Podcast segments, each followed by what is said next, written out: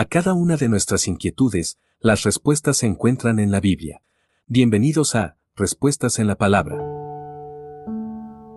Actitud humilde.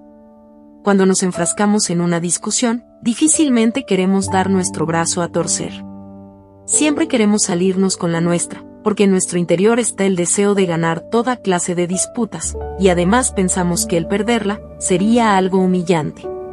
La solución a una discusión no es ganarla, es buscar que ambas partes se queden satisfechas, y si no se puede llegar a un acuerdo satisfactorio, el más sabio debe desistir de seguir con la discusión, humillándose delante del otro.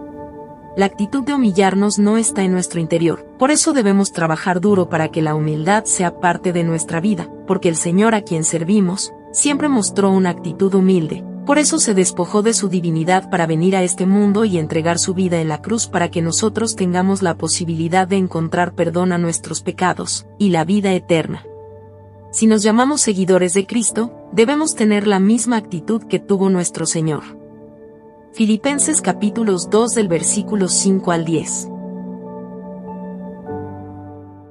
Envíenos sus sugerencias y comentarios a nuestro correo electrónico ministerio.jesusislife.net. Este programa es una producción de Jesus is Life.